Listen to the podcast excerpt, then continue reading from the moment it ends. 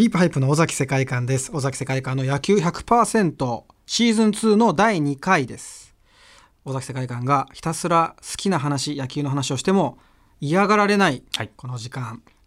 えー 最高ですね、えー深い野球の世界を探求していくこのポッドキャストアシスタントを務めてもらうのはこの方です。はい、えー、日本放送です。本来ですと今スポーツ実況をガンガンやっていたはずの。すごい煙山さん日本放送背負って日本放送ですってすごい。日本放送でね、あーごめんなさいえーアナウンサーの煙山光則です。でも日本放送みたいなもんですよね煙いや山さんね。いやいやそんなことはございませんが、はい。さあ。このシーズン2は、はい去年までプロ野球の世界で戦ってこられた大引刑事さんに、えーご出演いただいておりましてもう前回もねほとんど時間が足りませんでしたので、はいえー今回も早速登場していただきましょう。えーご自宅からリモート出演です大引さんよろしくお願いします、よろしくお願いします。よろしくお願いします。えー、2回目ということで、でもなんか喋るのはお好きそうというか滑らかに喋られますよね。どうどうなんですか？ヒーローインタビューとかすごい ヒーローインタビュー聞いてていつもすごいこう本当ですか？だないやいや、もう慣れないですよ。どどうたまにしかわからないですから。ヒーローインタビューってどうなんですか？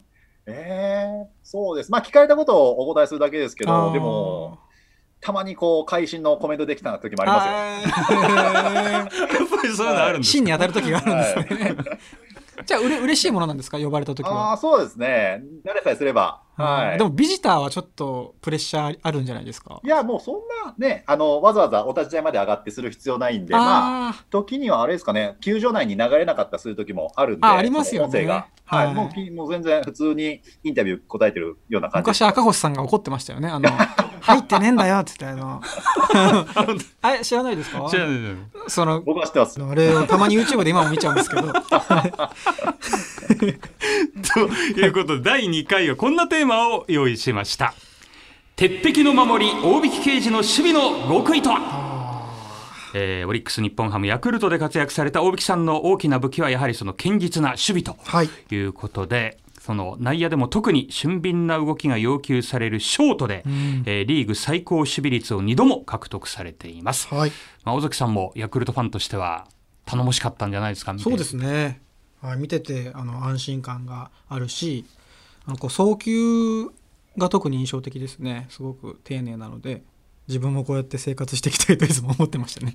こういうふうに生きていきた。いなあ丁寧にはい。送球するような、はい、やっぱどうしてもなんかこう雑になっちゃうんですよね 最後。さがなんか叩きつけたりそうですはよね。い。ダメなんですよ。そのワンバウンドしたりとか上通り過ぎちゃったりしてたのですごくお手本にしてましたね。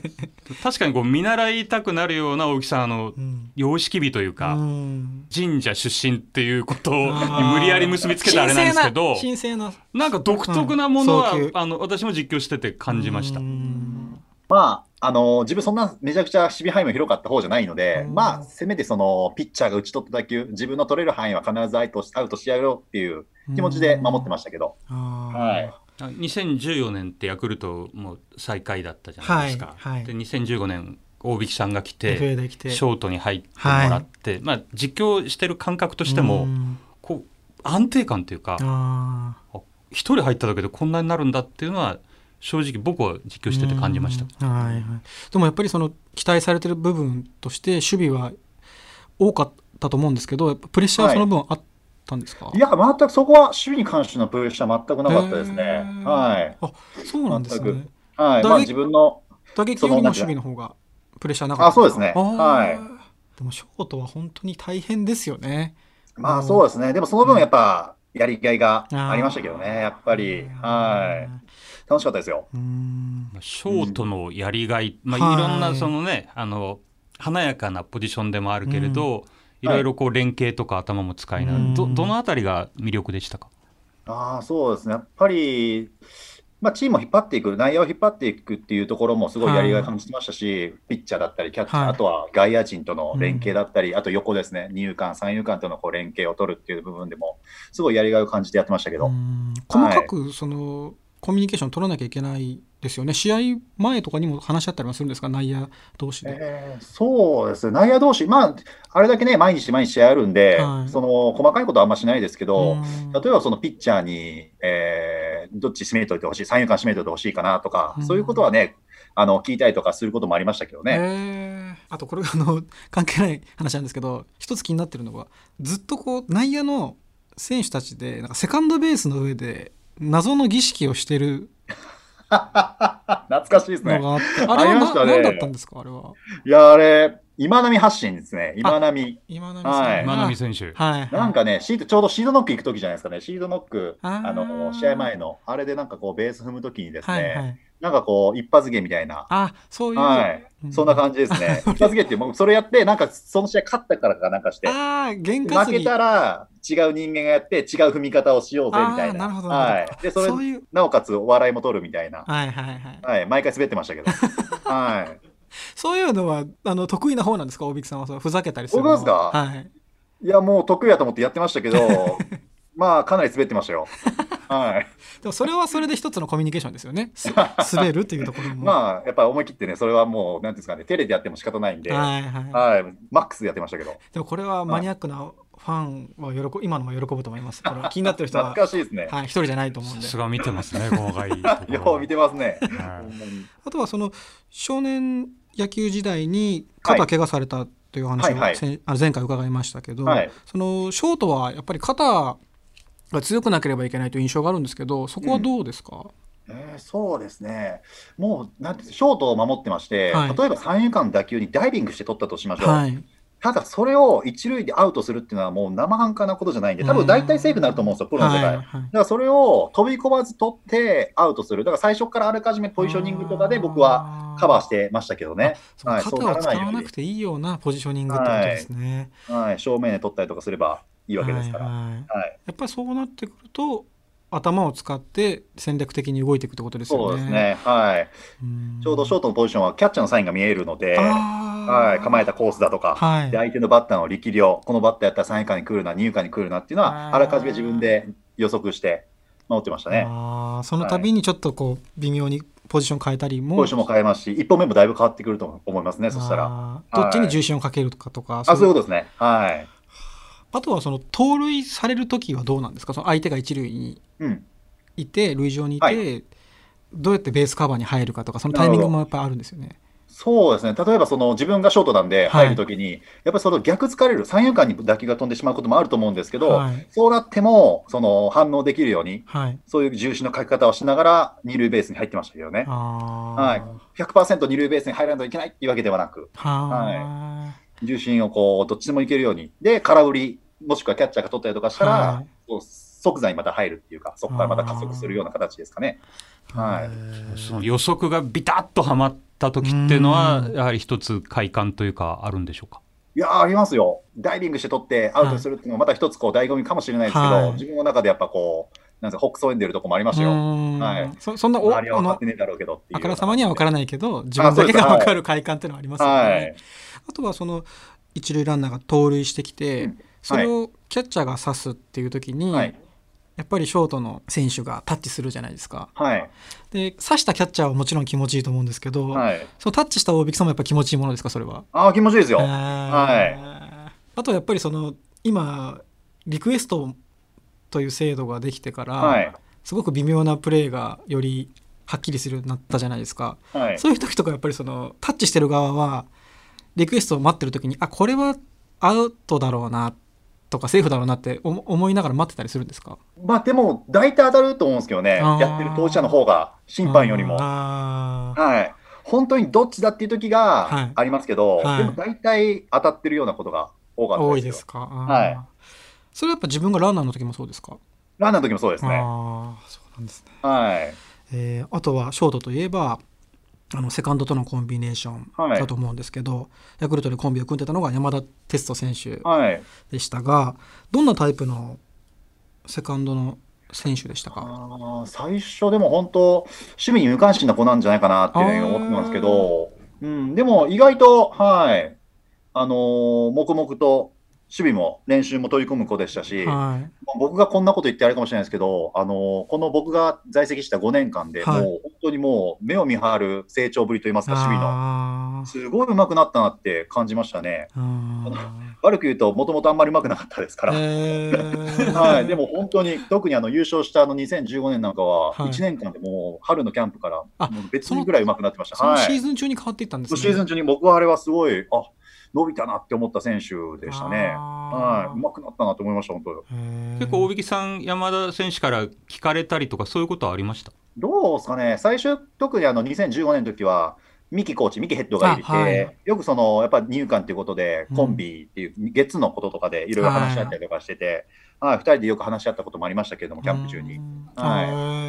まあ大事ですよね。セカンドのその守る人が、まあ、ほとんど山田選手だったと思うんですけど、はいまあ、他の球団の時とかも組む相手が変わると、はい。やはりその相手なりに大引さんも変えなきゃいけないみたいなことはあるんですか？そう例えばそのダブルプレーね、はい。あのー643のダブルプレーの時とかは、やっぱり相手が投げやすいところに、次のプレーに移りやすいときに投げてあげるとか、だからそのどこに欲しいっていう聞いてあげたりとか、はい、向こうもここに投げてくれっていうのを言ってきたりする時もありましたし、はいはいはい。まあ、そういう細かなことですけど、うん。はい、コミュニケーション取ったりしてましたね。それは試合前に話すことが多いですか？試合中ではないですか？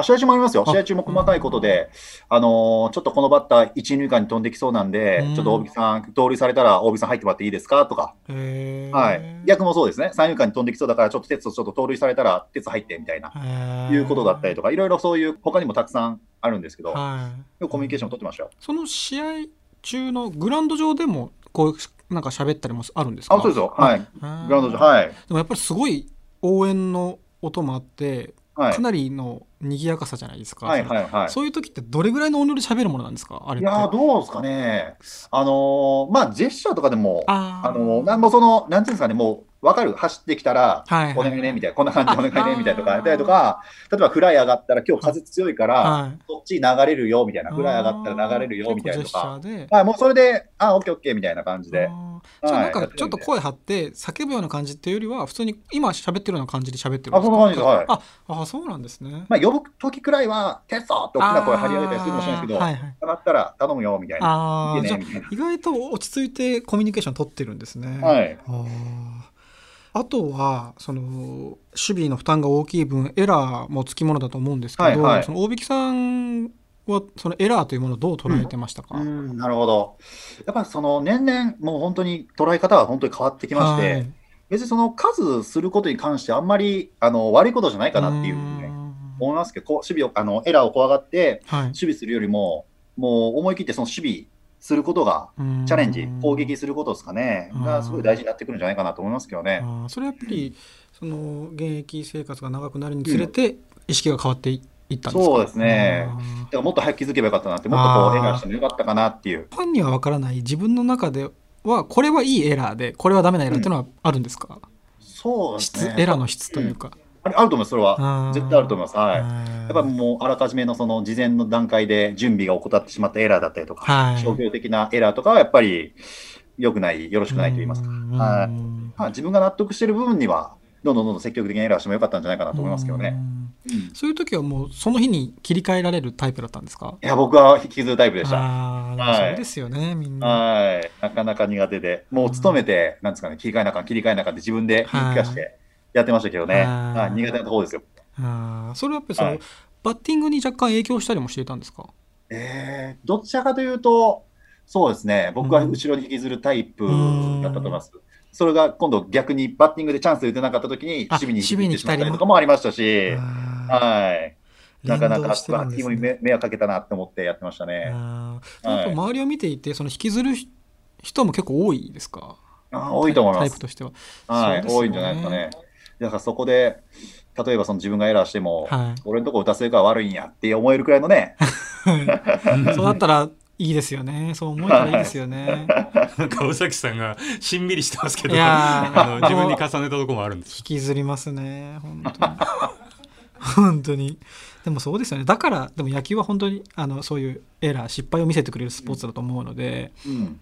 だから共感するんだと思います。うんうんそうなんですよね。減らないんでね、なかなかエラーって、打率って下がったり上がったりするんで、はい。今日じゃなくても明日頑張れば上がっていきますけど、はいはい。エラーは増えていく一方なんで、悪い数字が。はい、それがやっぱりなかなかシーズン通して拭いきれない。そうですよね。深いですね。確かに。考えたことなかったですそれは。うん。打率はホームラン、打点もそうですけどね。はい。で、あと、打撃で言ったら打率を追い求めるんじゃなくて、安打数を追い求めてる方が気が楽かも、気持ちは楽かもしれないですね、やっぱり。はい。減る数字がないので、うんそういう安打数とか、打点、ね、ホームランっていうのは字ですよね積み重ねていくことで、1年間、こう、精神的に保てるのかなと。あはい。時間いっぱいになってしまいました。はい。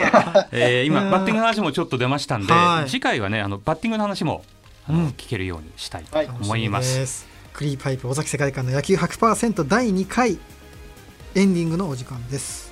はい、えー改めてね ショートっていうのは本当深いなというかこれずっとうん。